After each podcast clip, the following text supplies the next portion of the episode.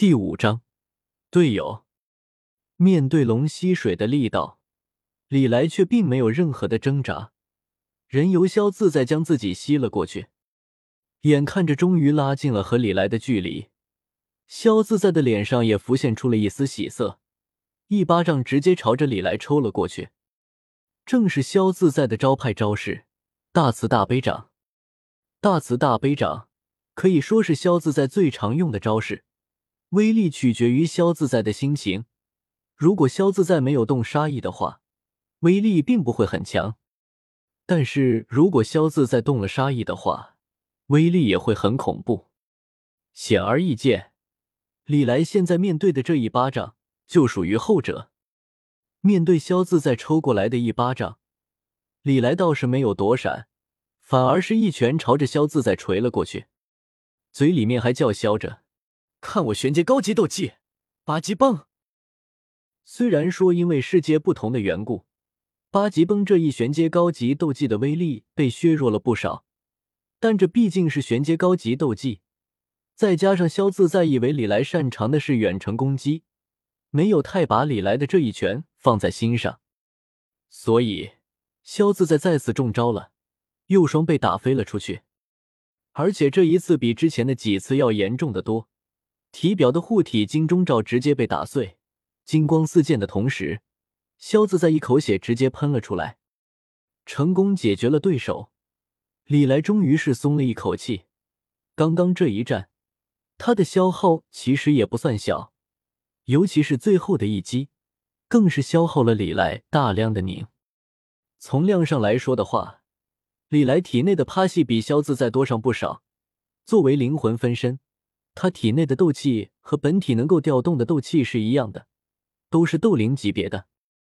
在进入一人之下世界之后，这些斗气便转变成了一人之下世界的特有力量——凝。但可惜的是，他缺少足够的手段来运用自己体内的牛，唯一擅长的就是嘴炮。斗破苍穹世界的斗技虽然也能用，但是消耗实在是太大了。所以，李来也是费了不小的力气，才成功干翻了萧自在。一记八级崩将萧自在轰晕了过去。李来倒是并没有上去补刀的意思。老萧虽然是个变态，但是还是挺有底线的一个人。他之前追杀李来，也算是事出有因了。毕竟这是人家的工作。所以，干翻了萧自在之后。李来并没有去管对方，迅速的离开了小树林，摆脱了萧自在的追杀。李来按照自己脑海之中的记忆，找到了自己的一个用来藏身的秘密据点。对于李来来说，现在最重要的事情，自然是搞清楚现在到底是什么时候了。这倒是挺容易的事情，毕竟他现在的身份是全信成员。也有自己的消息获得渠道，结果打听了一番之后，李来获得了一个挺劲爆的消息：龙虎山将要举行罗天大教，天下各路艺人将会齐聚龙虎山参加这场罗天大教，而罗天大教的优胜者不但可以成为龙虎山的新任天师，而且还能够获得八奇迹之一的通天。更坑的是。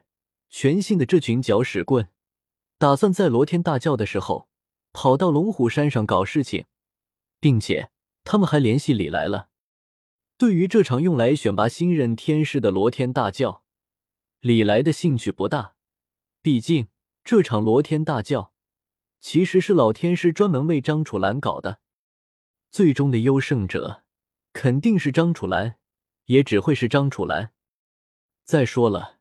就自己现在的身份和在异人界人人喊打的名头，也没资格跑去参加罗天大教，不是？至于说跟着全信的那群家伙跑到龙虎山上搞事情，那就更是找死了。龙虎山，那可是凡夫俗子张之维的地盘呀！张之维是什么人？龙虎山的老天师，整个一人之下世界的战力天花板。反正李来是没有任何信心去面对老天师，会被打死的。所以，李来干脆的拒绝了几个全性艺人的邀请。作为一个混乱的艺人组织，全性倒是有一个好处，就是管理比较松散，成员之间一般也不具备从属关系。所以，李来拒绝了几个邀请他的全性艺人之后，他们几个虽然有些不怎么高兴，但是也没办法给李来下达强制性的命令。打发掉了全性的几个家伙。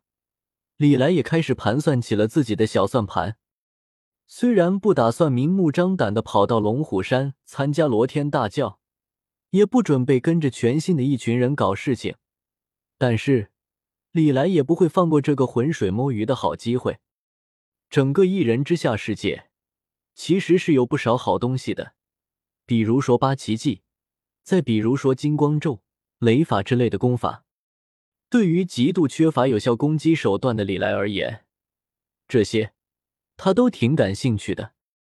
但可惜的是，这些绝技大部分他都没有机会得到。